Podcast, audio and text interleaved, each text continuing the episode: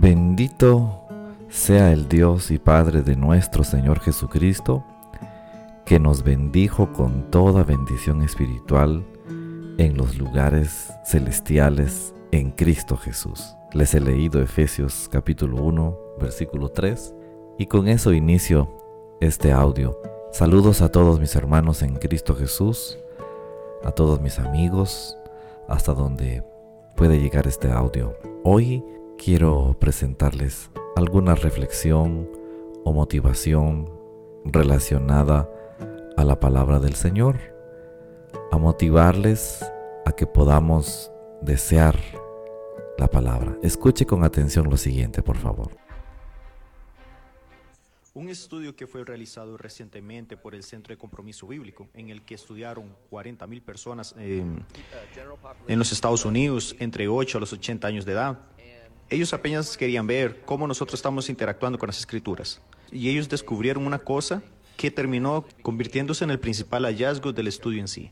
Ellos no estaban buscando eso y se terminó convirtiendo en el punto principal del estudio. Cuando nosotros leemos la Biblia una vez por semana, y eso podría ser en el culto de domingo, cuando el pastor dice abra su Biblia y nosotros escuchamos el mensaje, una vez por semana mostró un efecto casi insignificante en algunas áreas claves de su vida. Voy a explicar mejor un poco de aquí a poco. Dos veces por semana, el efecto es casi insignificante. Ahora, al leer tres veces por semana, hubo una señal diferente en el mapa, como si fuese una palpitación cardíaca. Algo aconteció, aunque fuese como una palpitación, pero el descubrimiento más profundo es este. Cuando leemos la Biblia cuatro veces por semana, el efecto sube de forma increíble. Lo esperado sería que fuese uno, dos y que hubiese un aumento gradual del efecto e impacto en su vida. Pero fue literalmente uno, dos, tres, cuatro. Algo cambia radicalmente.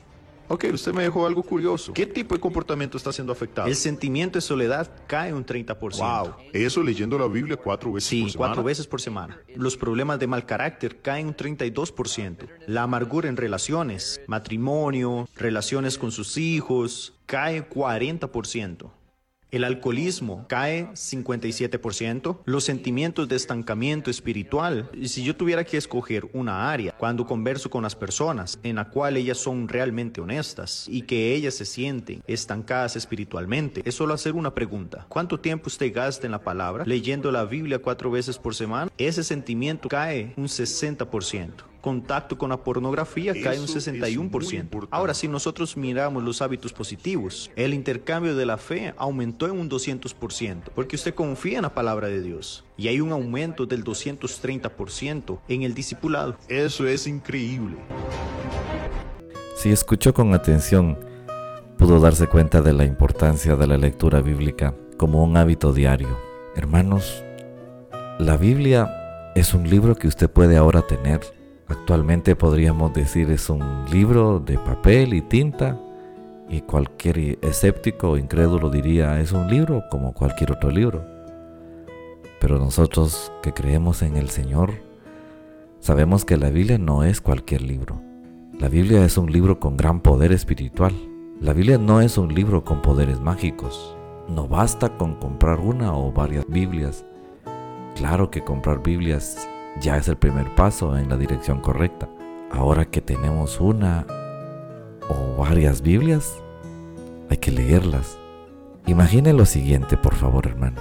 Una persona va al doctor porque tiene una molestia física, se siente enferma. Luego del examen que el médico hace, le entrega una pequeña hojita que todos sabemos cómo se llama, la receta para curar y mantener la salud. Para que en realidad recupere su salud, no basta con ir al médico, no basta con oírle al médico cuál es el posible problema, no basta con recibir la receta, no basta con ir a la farmacia y preguntar por la medicina, no basta con comprar la medicina, no basta con llevar la medicina a casa y verla todos los días. Hay que tomarla, hay que seguir la receta tal y como la describió el médico. No debemos sustituirla, incluso no debemos de automedicarnos. Con la Biblia ocurre casi exactamente lo mismo. Un buen ejemplo de este proceso es el pasaje del capítulo 8 del libro de Hechos. Hechos 8:26, donde se presenta a un funcionario etíope leyendo el texto de Isaías 53, pero con la dificultad de que no puede comprenderlo porque nadie se lo había explicado. Pero cuando Felipe se lo expuso y le explicó de quién habla este texto, él comprendió y creyó el mensaje de salvación de Cristo y tomando pasos correctos, se bautizó siguiendo su camino con mucho gozo. Un ángel del Señor le habló a Felipe y le dijo, prepárate para ir al desierto del sur, por el camino que va de Jerusalén a Gaza. Felipe obedeció y fue. En el camino vio a un etíope, eunuco, funcionario de Candace, reino de Etiopía. Era el administrador de todos sus tesoros y había venido a Jerusalén para adorar. Y ahora iba de regreso en su carro leyendo al profeta Isaías. El Espíritu le dijo a Felipe, acércate y júntate a ese carro. Cuando Felipe se acercó y lo oyó leer al profeta Isaías, le preguntó, ¿entiendes lo que lees? El etíope le respondió, ¿y cómo voy a entender si nadie me enseña? Y le rogó a Felipe que subiera al carro y se sentara en él. El pasaje de la escritura que leía era este, Isaías 53. Como oveja fue llevado a la muerte, como cordero delante de sus trasquiladores se callará y no abrirá su boca. Sufrirá la cárcel, el juicio y la muerte. ¿Y quién entonces contará su historia si él será arrancado por completo de este mundo de los vivientes? El eunuco le preguntó a Felipe, te ruego que me digas, ¿de quién habla el profeta? ¿Habla de sí mismo o de algún otro? Entonces Felipe le empezó a explicar a partir de la escritura que leía y le habló también de las buenas noticias de Jesús. En el camino encontraron agua y el eunuco dijo, aquí hay agua. ¿Hay algo que me impida ser bautizado? Felipe le dijo, si crees de todo corazón, puedes ser bautizado. Y el eunuco respondió, creo que Jesucristo es el Hijo de Dios. Y el eunuco mandó detener el carro, y ambos descendieron del agua, y Felipe lo bautizó. Cuando subieron del agua el Espíritu del Señor se llevó a Felipe, y el eunuco no volvió a verlo pero siguió su camino, lleno de gozo. Mientras tanto Felipe se encontró en Azoto y allí anunció el Evangelio a todas las ciudades hasta que llegó a Cesarea. Eso lo hemos encontrado en, Hechos capítulo 8, desde el versículo 26 al 40. Ahora, con la receta en la mano, el conocimiento bíblico obtenido con la lectura, cada uno debe considerar que es verdadero lo que este texto dice debe confiar en el procedimiento, debe confiar en el poder que el texto tiene, pero aún así no es suficiente. Un ejemplo también lo encontramos en Segundo de Reyes capítulo 22. Reinaba en Jerusalén el joven rey Josías. Sus antecesores habían olvidado la ley de Dios y se dedicaron al paganismo, a la lujuria, a la violencia al extremo, que hasta el mismo templo había sido construido por Salomón lo convirtieron en una especie de prostíbulo dedicado a dioses abominables para Dios. Uno de los principales proyectos de Josías fue reconstruir el templo. Mientras lo hacía encontraron el libro de la ley.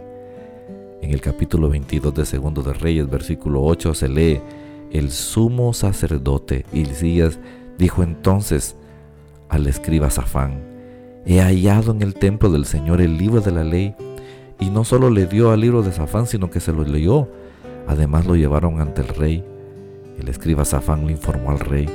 El sacerdote Elías me ha dado un libro. Enseguida Safán se lo leyó al rey. Esa lectura impactó tanto al rey, y en cuanto el rey escuchó las palabras del libro de la ley, se rasgó las vestiduras. El rey creyó de todo corazón lo que el libro de la ley decía, e inmediatamente tomó decisiones importantes que cambiaron drásticamente la forma en la que habían vivido hasta ese momento. Ahora, hermanos, debemos aplicar la receta a nuestra vida. Debemos de vivir la Biblia. Este es el último y decisivo paso en nuestras vidas. Es lo que hará que veamos los verdaderos resultados. Nunca veremos nada si no llegamos a vivir la Biblia. Así es de suma importancia leer, creer y sobre todo vivir las enseñanzas de la Biblia y considerarlas como las leyes para nuestra vida, y para la vida eterna. Hermano, leamos, creamos y vivamos la Biblia.